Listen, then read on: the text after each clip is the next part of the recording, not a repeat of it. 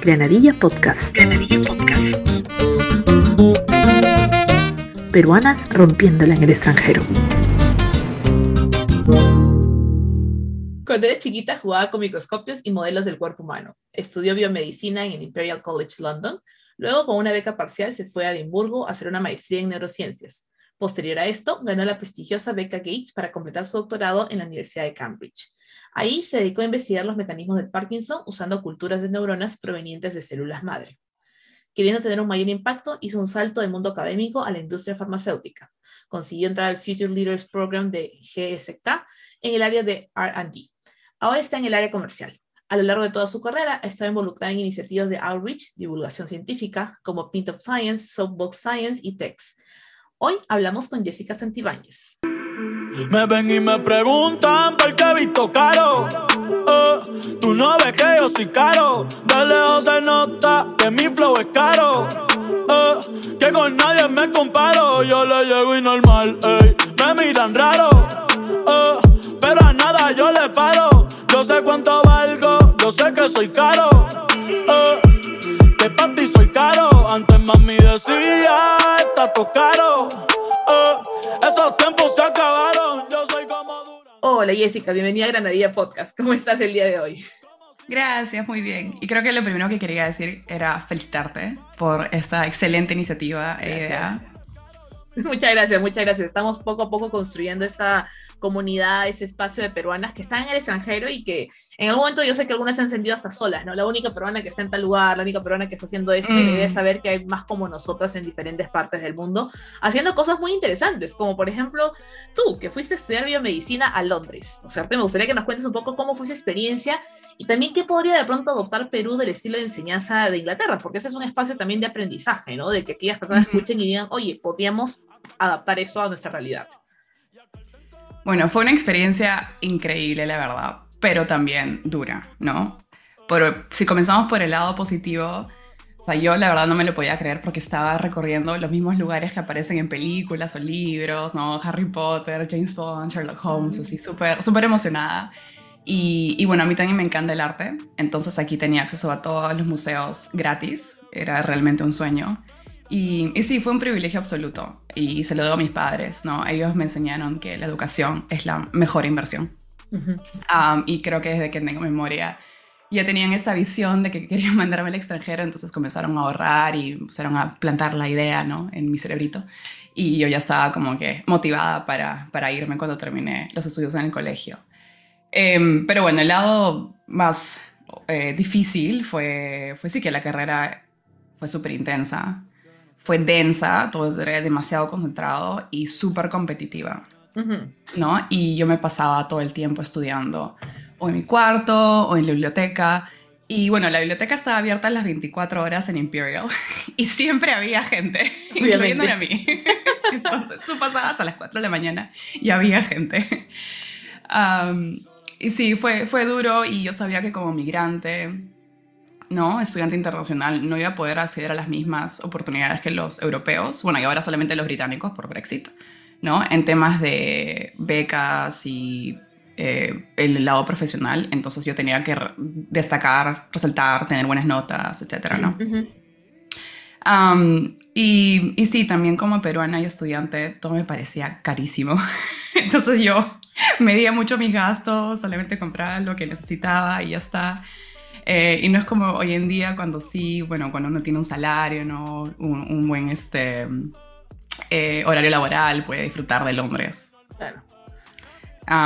y bueno, tu segunda pregunta de qué podría, podría aprender el Perú. Eh, yo sé que en el Perú ya se está fomentando un poco esto de las carreras interdisciplinarias, pero me gustaría que lo fomenten aún más, ¿no? Estamos hablando de eh, ingeniería biomédica, ciencias ambientales, etcétera, porque estas se están volviendo mucho más importantes para solucionar los problemas de hoy en día, ¿no?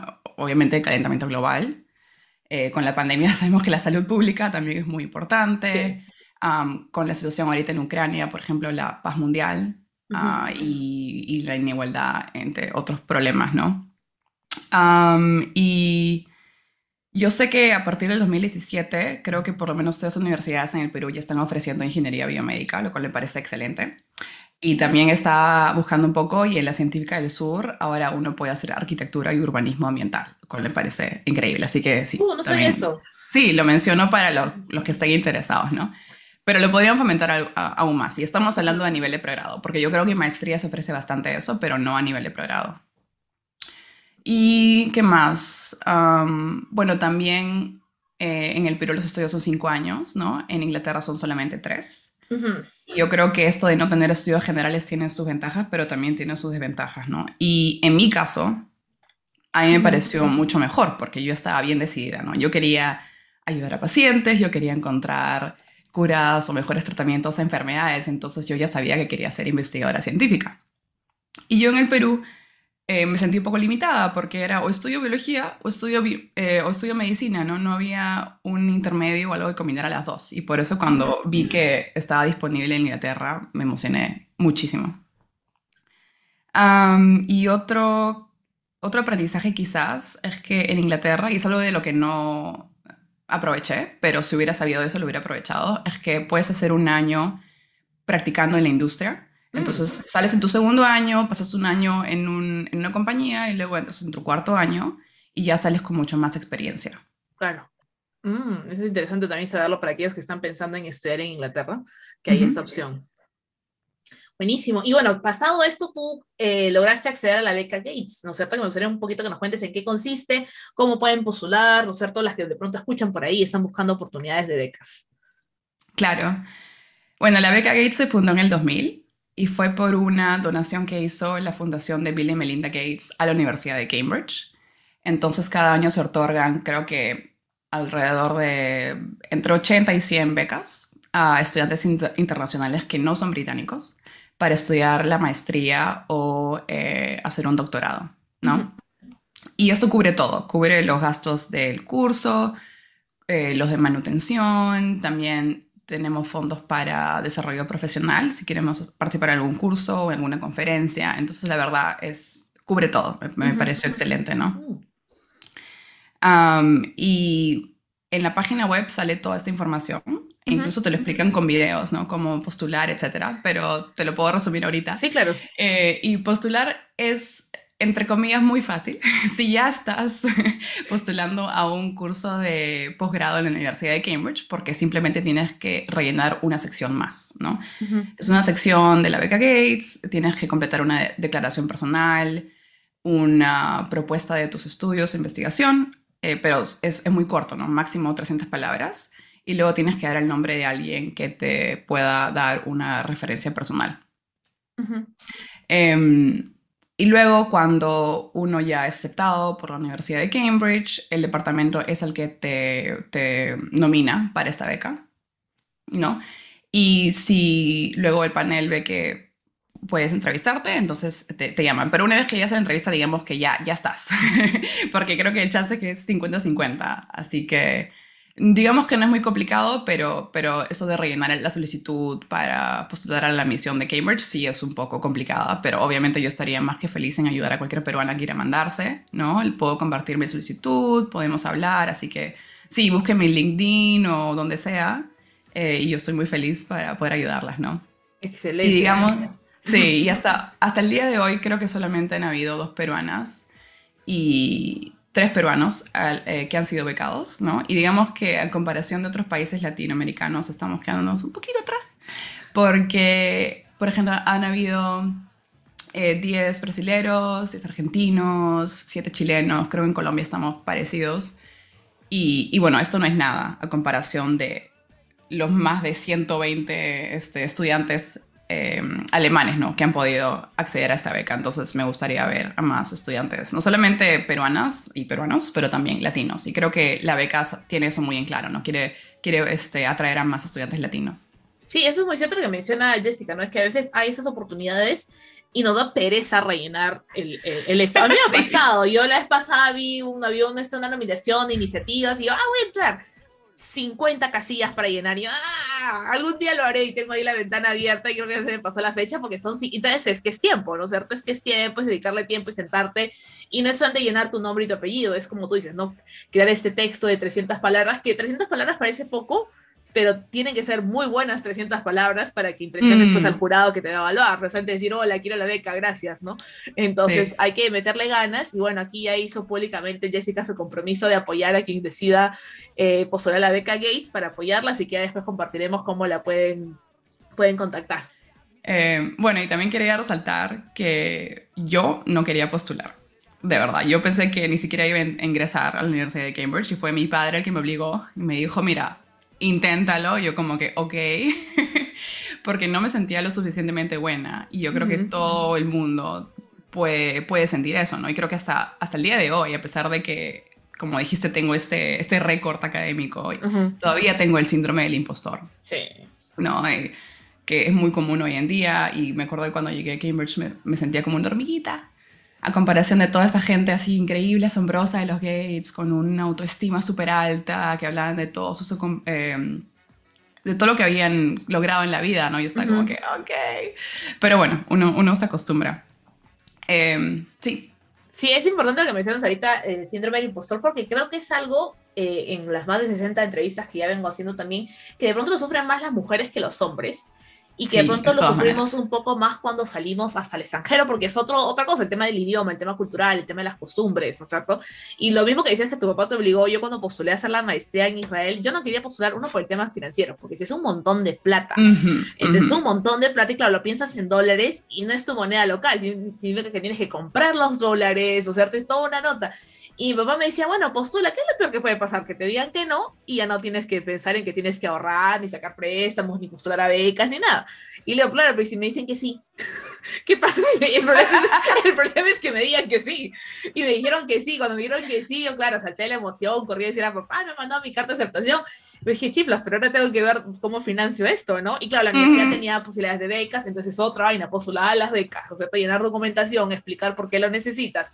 Y viene el tema de que de pronto hay alguien que lo necesita más que yo, o de pronto hay alguien que es mejor que yo También, para que se la den, ¿no? Y todo este tema que, que es algo que, que creo que todas las mujeres enfrentamos, y a pesar de los logros que tenemos, nos queda esa vocecita dentro, ¿no? De es que no, no pudiste, o no lo lograste, o no sabías, o no, lo, Sí. no eres lo suficientemente esto, ¿no? Entonces es algo que, que creo que batallamos todas y como peruanas deberíamos de, de echarnos la mano mutuamente, ¿no es cierto? Y decir, oye, sí puedes, Exacto. adelante, ¿no es cierto? Tú, tú puedes hacerlo y la idea de, de Granadilla Podcast es que escuches a otras peruanas que lo lograron y digan, somos peruanas, podemos lograrlo, ¿no es cierto? Podemos hacerlo con esfuerzo, perseverancia y demás, pero lo podemos hacer. ¿No? Y qué importante Sí se puede. se puede. Sí, como se puede llegar al mundial. Bueno, este episodio va a salir, va a salir, ah, va a salir antes de que, del partido, así que de pronto sí llegamos al mundial, entonces, con fe, Ojalá. con- por favor. Así es. Y bueno, hablando un poquito de tu tiempo en Inglaterra, ¿no es cierto? Y el tema cultural que lo mencionamos hace un rato, ¿no? ¿Cuáles han sido tus barreras culturales, ¿no es cierto? ¿Qué diferencias has encontrado? Porque de hecho la cultura inglesa con la cultura peruana no son exactamente las mismas, ¿no? Entonces, eh, ¿qué, qué nos podrías contar en, en ese aspecto? Bueno, yo siempre bromeo que no puedo hablar mal de los ingleses porque si no la reina va a venir personalmente a quitarme el pasaporte, ¿no? Y me ha costado tantos Probablemente, años probablemente. No, no, pero los ingleses están muy al tanto de sus características, ¿no? Sí. Y lo primero que parqueté de ellos cuando llegué eh, al pregrado fue que son mucho más reservados, ¿no? Les enseñan que eso de expresar todas tus emociones y frustraciones no es algo particularmente bueno, mientras que en el Perú tú sueltas todo, hablamos de todo, si algo no me parece bien, te lo voy a dejar bien en claro, ¿no? Si algo a ellos no les parece bien, eh, son mucho más polite, ¿no? Indirectos, como que, ay, mira, has considerado esto, me parece. Bueno, y, y si hay algo que realmente les fastidia, y esto me, me da demasiada risa, ¿no? No van a reventar, porque son, o sea, eso de autocontrol, ¿no? Keep calm and carry on, ¿no? Tranquilos, pero lo que sí van a hacer es darte una dosis de passive aggressiveness, que es Ah, cuando te escriben o te dicen algo que así suena súper bonito, pero en verdad te están apuñalando. pero a mí, me- a verdad, a mí me divierte. Am, ¿Y qué más? bueno, mi jefe les es en- inglés, así que yo puedo respaldar lo que dice aquí, Jessica, porque Es así como que suena tan bonito, pero cuando lo analizas. Te digo ahí. Mm, mm. Em, y les gusta mucho respetar su espacio personal, ¿no? Digamos que, no sé, un metro o algo así. Eh, y cuando yo llegué y estaba con mi familia y me encontré con un estudiante en el supermercado, y nos conocíamos por Facebook, ¿no? Pero no en persona, entonces yo me emocioné y corrí y dije, ah, hola, tal persona. Y fui y le di un beso en el cachete. Ah, Y este chico se quedó así, en shock. Obviamente. Y de ahí aprendí que era como que, ok, no, un handshake, ¿no? Este, o si no, simplemente decir hola y ahí Sí. es suficiente, ¿no? Claro. Pero si vas al pub, es otra historia, ¿no? Ahí ya luego de unas cervecitas están mucho más sueltos, mucho más amigables, pero, pero sí me he quedado muchas veces pensando, ¿no? Como que les caí bien o no le caí bien, no sé. Y creo que a diferencia de los peruanos o latinos en general, eh, los europeos, no es que quiera generalizar, pero yo creo que muestran mucho más su afecto mediante acciones, no tanto las palabras, sino las acciones. Eso es lo que uno tiene que, sí, darse cuenta. Ah, ¿Qué más? Bueno, les encanta esto de las tradiciones, ¿no? Y, y- y- y su historia. Mientras que la cultura peruana es más sobre, no sé, la comida, el baile, ¿no? Yo sé que lo tuyo es la granadilla, pero quería resaltar que yo estoy obsesionada con la lúcuma, ¿ok? Oye, te, te perdono eso, te perdono eso. Ok, si yo crearía un podcast, lo llamaría Lúcuma Podcast. Porque lo primero que hago cuando llego a mi casa es tomarme un eh, jugo de lúcuma. La verdad es que es lo que más extraño, ¿no? Obviamente la comida peruana es lo que más extraño y nosotros creo que en el vientre ya estamos bailando, ¿no? Sí, claro. Teníamos ritmo. En cambio los ingleses, digamos que no, no es su fuerte, no es su fuerte. Pero, pero sí, tienen, tienen un orden predeterminado para hacer las cosas, ¿no? Un proceso. eh, el deporte nacional es hacer cola. Y si, tú te, y si tú colas en esa fila, es un crimen. O sea, ni se te ocurra hacerlo. Te van a odiar. Y sí, la verdad me parece muy cómico. Y por ejemplo, este, si quieres ir a Wimbledon, ¿no? que es el campeonato de tenis, y quieres conseguir entradas, hay una manera de hacer lo que se llama the queue. Y básicamente vas y acampas uno o dos días antes del, del partido. Y mediante llegas, pones tu carpa y es en una fila, ¿no? En orden. Y luego van repartiendo las entradas en orden de llegada. Muy, muy british. No te pases. Sí, Qué buena. No, el tema de las frutas, yo creo que eh, Israel tiene frutas, ver- verduras muy buenas, pero sus Ah. frutas no. O sea, con todo, el- mi esposo escucha a veces el podcast, lo siento, pero por ejemplo, su papaya es una papaya súper chiquita, que la primera vez que me trajo una papaya, yo esperaba la papaya peruana, que es enorme, ¿no? Que es un papayón, y me trae una papaya que da el tamaño de un mango. Y yo, ¿qué es esto? ¿Qué es esto? Sí, Exacto. y el mango, por ejemplo, el mango peruano es súper jugoso, ¿no? O sea, alguien que no se Sí. ensucia partiendo un mango, no comió mango, pues, ¿no? Ujú, Pero el, el mango acá es, lo cortas y no se ensució nada. Y ahí el juguito que cae del mango, ¿dónde está? ¿no? La pepita no la puedo chupar. Claro, exacto, es, es mango, creo que es africano, no sé qué cosa, y es chiquito. Y yo como que yo piqué el mango, no lo, se lo partí, lo abrí en la mesa y nada, no se ensució nada. Y yo necesito que se ensucie, necesito que corra el juguito del mango por todos lados. Pero no, la fruta peruana es algo que creo que todos extrañamos, todos Sí. extrañamos, es, es, es, es increíble cuán rica es la fruta peruana. Y además bueno, en Inglaterra, cuando compras fruta, la compras y está, no está madura, no está verde, y luego esperas unos días y hay como que un, un periodo de, no sé, dos segundos en los cuales está en el punto máximo y luego ya ¡pum! está para botarse. Así que es como que si tienes suerte, Estar ahí lo mirándola. partiste en ese momento y si no, ya, chao. Es mucho trabajo, a veces es mucho trabajo para comer una fruta. Ah, bueno, y otra cosa que sí me encanta de los británicos es el sentido del humor. Eh, Este sentido del humor negro, el sarcasmo, me parece la verdad Sí. excelente. Me encanta la comedia británica. Tomen nota, tomen nota para las que piensan irse para Inglaterra. Buenísimo. Y bueno, volviendo un poquito a la parte de tus estudios, tú dis- diste un paso, ¿no? Entre de la academia a la industria Mm. farmacéutica y muchas personas que, que les gusta la academia están en esa duda, ¿no? Me quiero dedicar para siempre a la academia o cómo hago el salto también, ¿no? O sea, ¿cómo hago el salto de la academia a- a una industria diferente? Entonces, me gustaría que nos cuentes un poquito cómo fue ese paso. Sí, claro. Bueno, como dijiste, yo también estaba en esa duda, ¿no? Ah. Me había formado toda mi vida para ser investigadora científica, estar en el laboratorio, yo me juraba así Marie Curie toda mi vida. pero, pero llega un momento en que te das cuenta que hay bastantes desafíos en el mundo académico, ¿no? Para comenzar, cada posición es, no sé, dos o tres años y tienes que seguir eh, postulando eh, cada, cada vez hasta que consigues una posición permanente como profesor en, universidad, pero obviamente esas posiciones son súper escasas. Em, y luego hay esta cultura de que tienes que trabajar constantemente porque el, trabajo depende de ti, ¿no? no es un equipo, es como que tus experimentos, etc. Y, y, no sé, a veces estás comprometiendo tu salud mental cuando estás haciendo eso.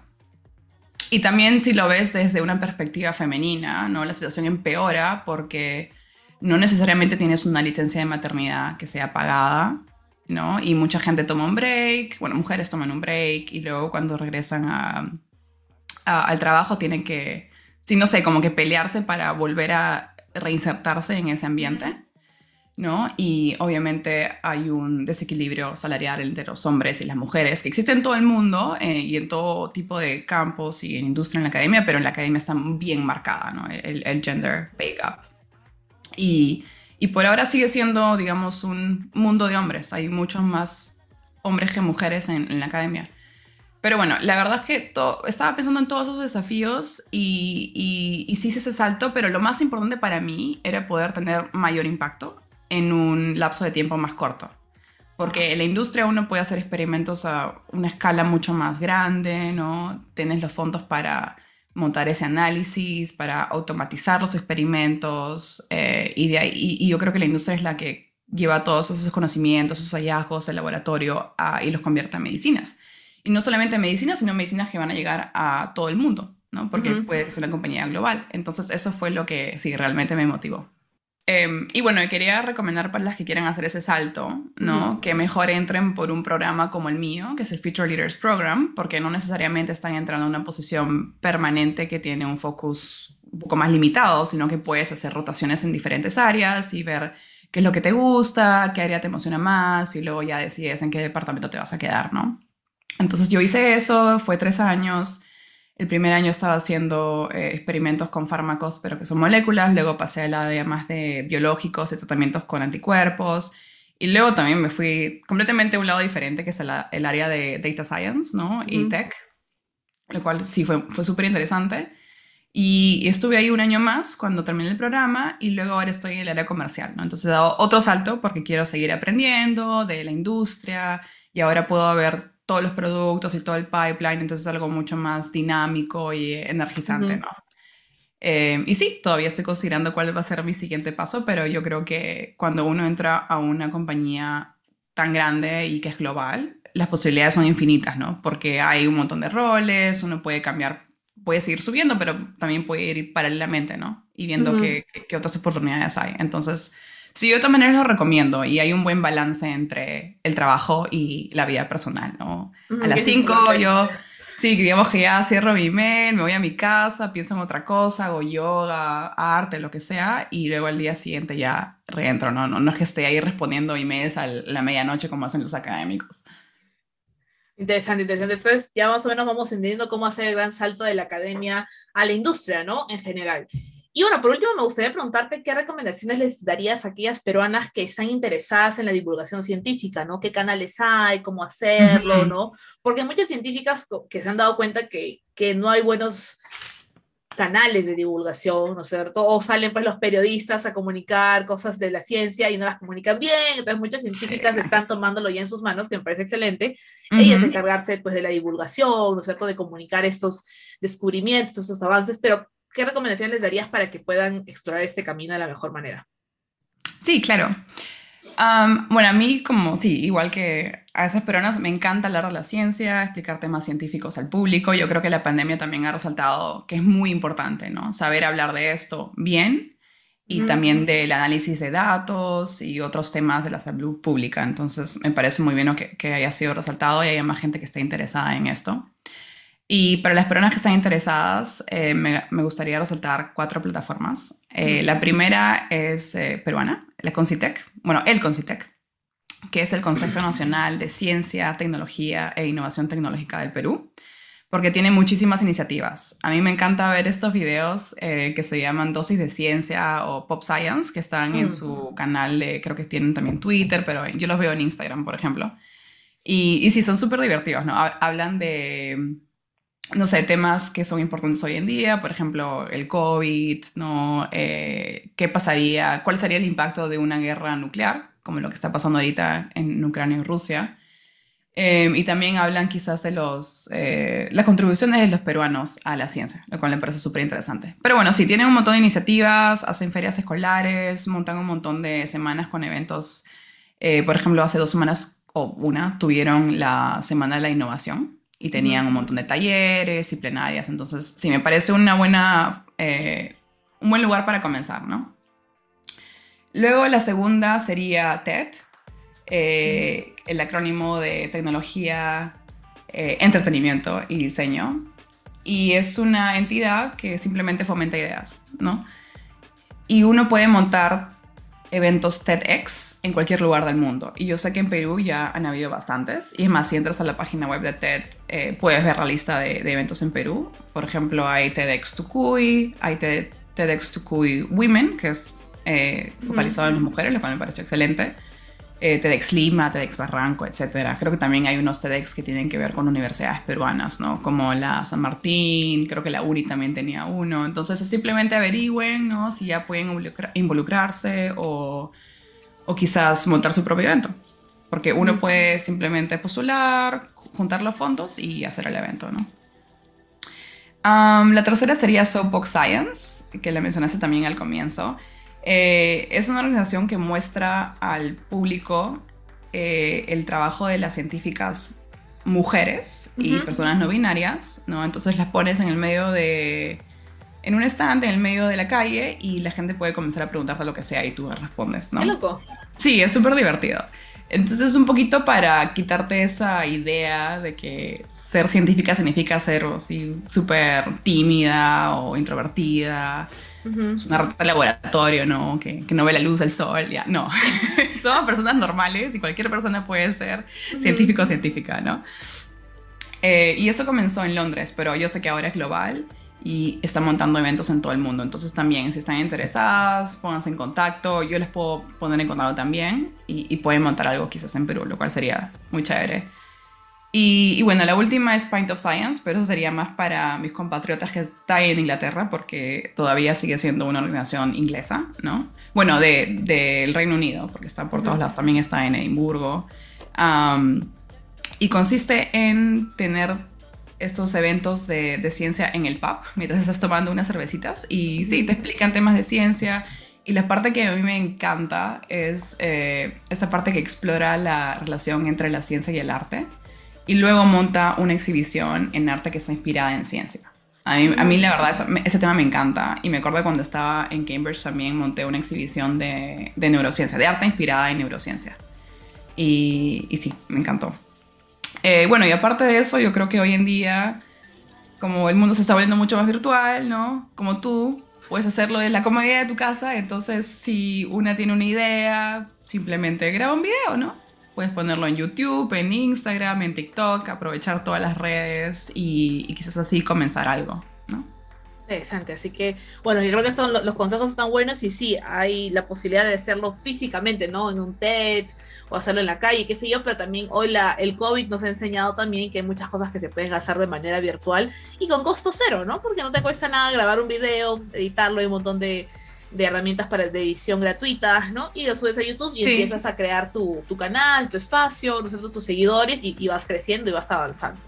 Sí, y yo también creo que como científica es mi responsabilidad hacerlo, ¿no? Porque al final los fondos que entran para la ciencia vienen de entidades públicas, vienen del gobierno, vienen de los impuestos, vienen de donaciones de pacientes o de otras personas que están tratando de combatir una enfermedad. Entonces yo creo que sí, es, es la responsabilidad de todos los científicos y científicas hacer esto.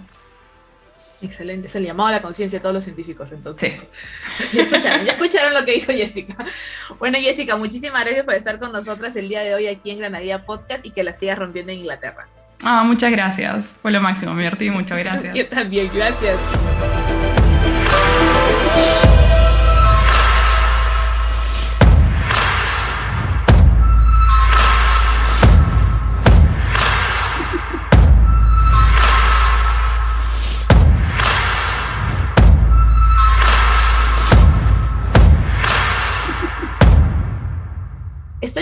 Peruanas en Centro y Sudamérica. ¿Conoces alguna? Escríbeme a hola.randomana.com, al Instagram de Granadilla Podcast o al WhatsApp más 51 933 707 198 en Perú. Gracias.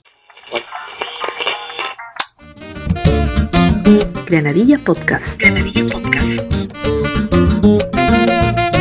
Peruanas rompiéndola en el extranjero.